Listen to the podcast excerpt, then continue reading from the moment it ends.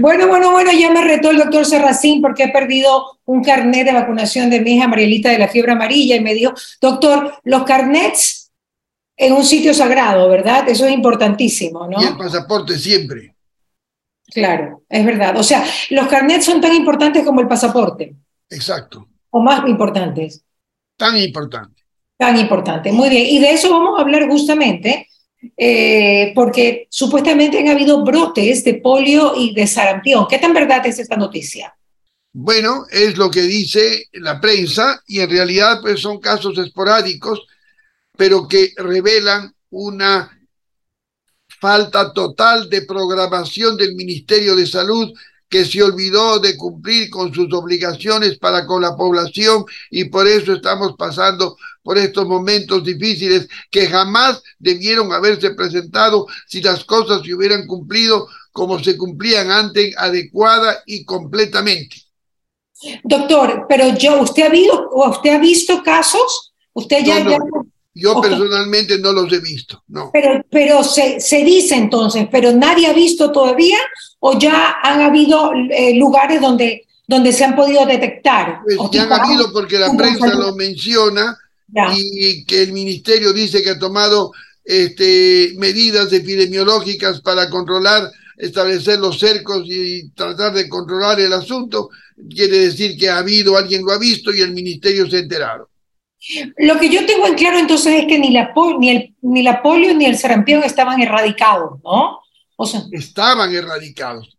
pero la erradicación requiere un proceso de vacunación permanente, permanente, permanente, permanente, en forma eterna. ¿Qué pasó? Que se dedicaron a la vacuna del COVID, que indiscutiblemente fue un éxito, pero se olvidaron que el Ministerio de Salud tiene el programa ampliado de inmunizaciones que tiene que cubrir las vacunas de todos los niños de todas las edades. Entonces alguien dijo, es que por el COVID no pudimos vacunar. Falso, es un mentiroso, porque así como estaban haciendo la vacunación del COVID, pudieron paralelamente hacer perfectamente la vacunación.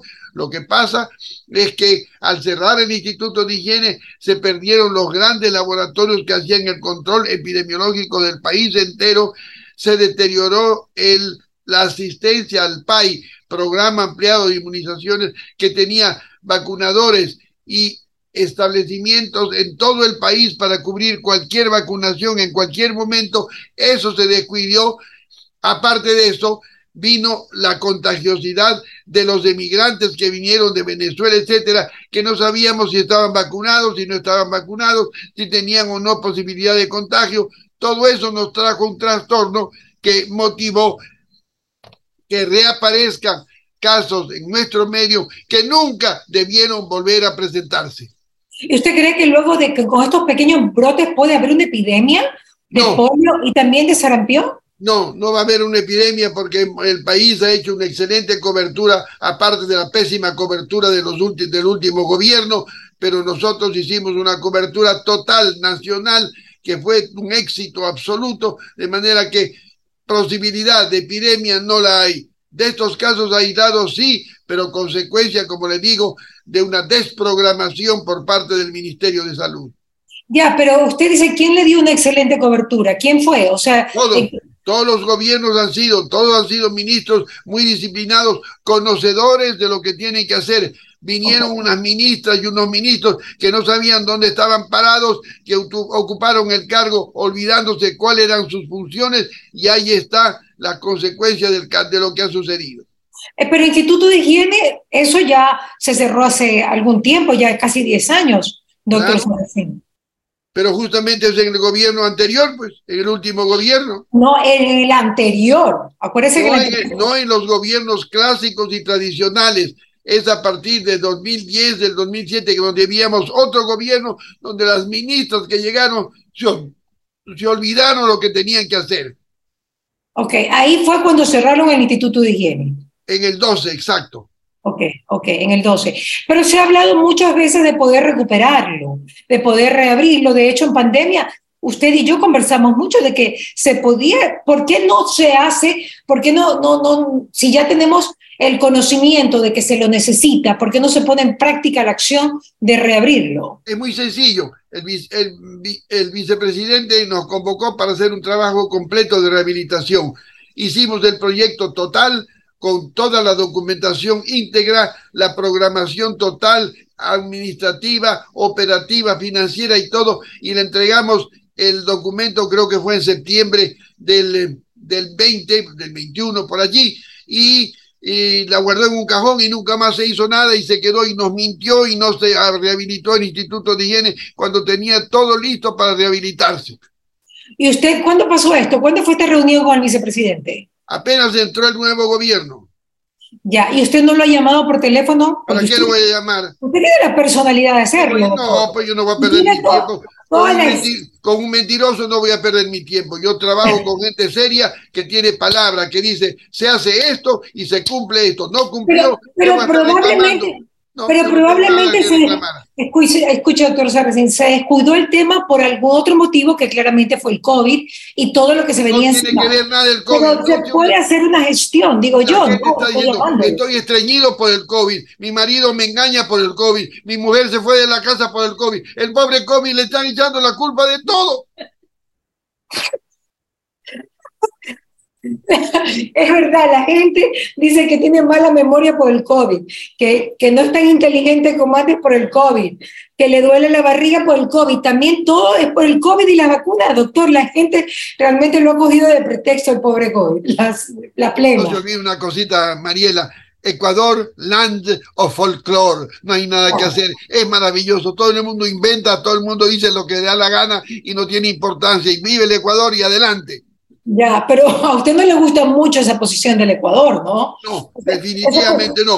Nos engañaron a un equipo como de cerca de 25 profesionales que hicimos un trabajo perfecto, completo y listo para ejecutar. Solamente tenía que decir, ejecútese, porque estaba listo. Bueno, pero este yo creo que va a ser un buen momento en que se pueda retomar en vista de que ya pasó el COVID, ya no hay pretextos con el tema del COVID y que hay este rebrote de sarampión y de polio, que si bien es cierto, usted dice ya está, pues, eh, digamos, controlado, podría descontrolarse si no hay, a ver, si no hay, si no hay suma y resta, si no hay que atrás todas las cosas, si no hay supervisión, ese es el problema, pues, ¿no? necesitamos el Instituto de Higiene. Efectivamente, lo necesitamos por todas las acciones que hacía desde fabricación de vacunas, ya íbamos a tener la pentavalente, o sea, tenemos la posibilidad de una cobertura infantil total y todo eso se perdió, todo eso se quedó en el limbo. Ok, pero yo quiero que nosotros demos una instrucción clara a las madres, no se me vaya doctor, concéntrese acá, a las madres que están con este tema de que tal vez no le han puesto la vacuna de la polio o tal vez la del sarampión. Cuénteme cómo, porque usted siempre tiene tema con que las madres tenemos que ser pilas, inteligentes y guardosas. Es decir, no podemos ser despistadas. Las madres en el Ecuador han tenido y han desarrollado una buena posición respecto a la vacunación de sus hijos. Eso sí hay que reconocer. Y la mayoría de ellas tienen sus carnets de vacunación. Lo que pasa que iban y le decían, no hay vacuna. Y esa falta de programación para que jamás falte la vacuna no se cumplió en los últimos en el los últimos gobiernos. Entonces, al no tener vacunas, vino una deserción porque la gente como que se, desanimó, iban a ponerse la vacuna, no había, y eso provocó una discontinuidad del programa de vacunación cuyas consecuencias las estamos viviendo ahora. Ya, ahora, ¿cuál sería la recomendación a estas madres que están preocupadas por el tema de la polio? Yo, a ver, la polio se, la, se, la, se vacuna a los niños cuando son chiquititos, pero si ya pasó la etapa, si ya están un poquito más creciditos, igual se le puede dar la vacuna, igual de sarampión.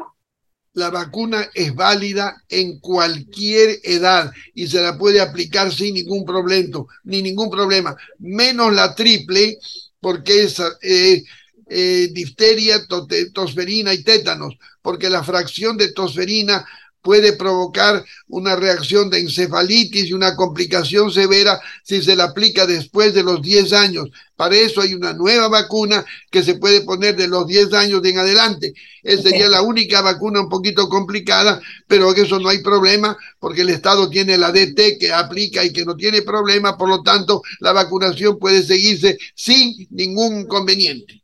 Hay lugares donde ya se está aplicando la vacuna de la polio y también la vacuna pues, eh, de sarampión en este momento. Hay, no sé, en los, en los centros de salud. Me imagino que deben haber reactivado los centros de salud, los subcentros de salud, los hospitales base, los hospitales sentinel, etcétera, para allí rehacer o volver a, en, a incorporar a la población para que se produzca la vacunación que les falta y quede todo pues completo el, el esquema de inmunizaciones para garantía y seguridad de los pequeños. Pero hay que alertar a las madres que hay que hacerlo. Si usted, madre, me está escuchando y no le ha puesto alguna de estas dos vacunas, por favor, tiene que ir a un centro de salud. Me imagino que todos los doctores privados tienen sus vacunas, tanto de sarampión como de, de polio, ¿no? Siempre la hemos tenido, no nos hemos descuidado en ese aspecto, porque era una responsabilidad profesional que los pacientes, que nosotros, los pediatras, tengamos a nuestro cargo, tengan la opción de saber que su médico tiene todo entonces es una tranquilidad para las madres. El Estado se descuidó, no le importó, no compró las vacunas, se atrasaron los pedidos y entonces pues no pasa nada. Doctor, una cosita, pero los pedidos atrasados ya llegaron, según su conocimiento. Me imagino que se han llegado. Ya, ok. ¿Se pueden poner las dos vacunas el mismo día? ¿La de la polio y la del sarampión? ¿Para los chiquitos, a los bebés? Perfectamente. Si se ponen cinco vacunas a la vez, difteria, tétanos, tosferina, este, hemófilos de influenza y, hepatitis B a los dos meses de edad. ¿Cómo no se van a poner cualquiera en cualquier momento? Y los grandes lloran cuando medio los pinchan, ¿no? Pero qué horror, ¿no? No, eso es cobardía, ¿no? Claro, ¿qué pasa? Pues, doctor, ¿qué opina, ya para finalizar, qué opina de la, de la vacuna esta que, que del COVID, que ya está en Estados Unidos, que supuestamente es polivalente o bivalente, no sé, pero que es para varias cepas y que ahora sí va a protegernos de no contagiarnos, no solamente de no morir? Esto del COVID es un cuento.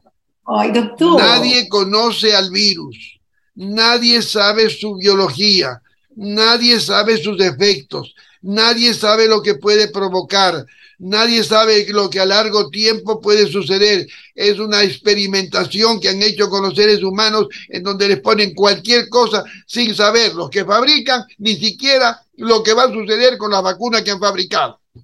O sea que usted tampoco está a favor de, la que están poniendo en Estados Unidos. Ni con pistola me la ponen. No. No. Pero usted loco que estaré, estoy cuerdo todavía, a pesar de mi edad, estoy 100% cuerdo y no me dejo vacunar ni con pistola. Pero sí se ha vacunado, doctor.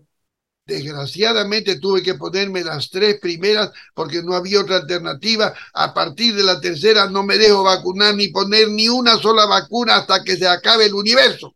Ya su dosis se acabó. Así no pueda viajar, así no puede hacer nada pues no viajo, por último, pero a la fuerza no me van a poner una vacuna que sé que es experimental. Yo no soy hámster, no tengo cara de rata de laboratorio, soy un ser humano al que, hay, al que hay que tratar, como a todos los seres humanos, con absoluto respeto. Nada de experimentos con los seres humanos. Pero, doctor, entonces, ¿cuándo vamos a conocer a las vacunas? ¿Cuándo vamos a conocer el COVID? Cuando pase el tiempo, pase el tiempo y se va conociendo ¿Qué estoy hablando? Pues por lo menos son dos años que se necesita para tener un criterio. han pasado dos años, comenzamos en el Pero la vacuna empezó, empezó a los tres meses de iniciarse la epidemia, donde no tenían ningún conocimiento. Esas son las vacunas que se han fabricado. Por eso han venido estas nuevas, que digamos que es una nueva, una nueva etapa de las vacunas. En absoluto no creo en nada en eso, en absoluto. ¿No cree tampoco en esta nueva etapa de las vacunas? No, porque no hay ningún trabajo científico hecho de manera absolutamente protocolaria que diga tal y tal cosa se hizo, tal y tal cosa son las consecuencias, estos son los resultados, etcétera, etcétera. No hay ningún trabajo. No se ha visto nada, la FDA no ha dicho nada, las revistas especializadas médicas no han dicho nada. La OMS la no dice nada. económica de muchos aspectos hace que la gente diga hasta lo que no es. Ya. Eso es todo. Ok, ok, muy bien, doctor. Está bien. ¿Cómo está con el fútbol, doctor? ¿Lo está disfrutando ya para que nos bajemos el tengo que trabajar y no puedo distraerme en hacer eso, pero el día de mañana, por supuesto, a las 10 de la mañana me hago la pava para el partido con Senegal. Ni así me digan lo que me digan, me escapo y me voy a ver el partido. Y punto y se acabó. Así es.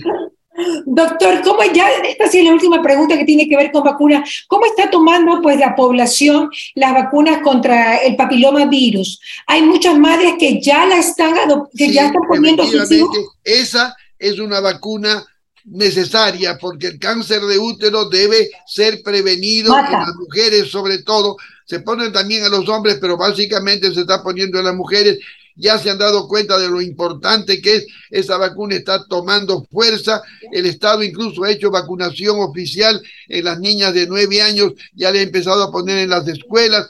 O sea que hay una buena aceptación y una buena orientación respecto a la prevención del papiloma virus. Muy bien, doctor Serracín, muchísimas gracias, me encanta siempre tenerlo. No lo puedo subir a ciertas redes sociales porque me lo bajan con todo lo que usted dice. No se preocupe, que me baje nomás, que yo me mato de risa nomás, no se preocupe. Un abrazo, mi querido doctor. Un abrazo. Dios lo bendiga, espero verlo pronto. Regresamos. Gracias, Mariela. La ya regresamos con más. Un besote. Una y tres, señores. Se acaba el programa. Terminamos con el doctor Serracín en este momento, pero me encanta poder estar siempre en contacto con ustedes, no solamente en Radio Fuego, sino también en Mariela TV.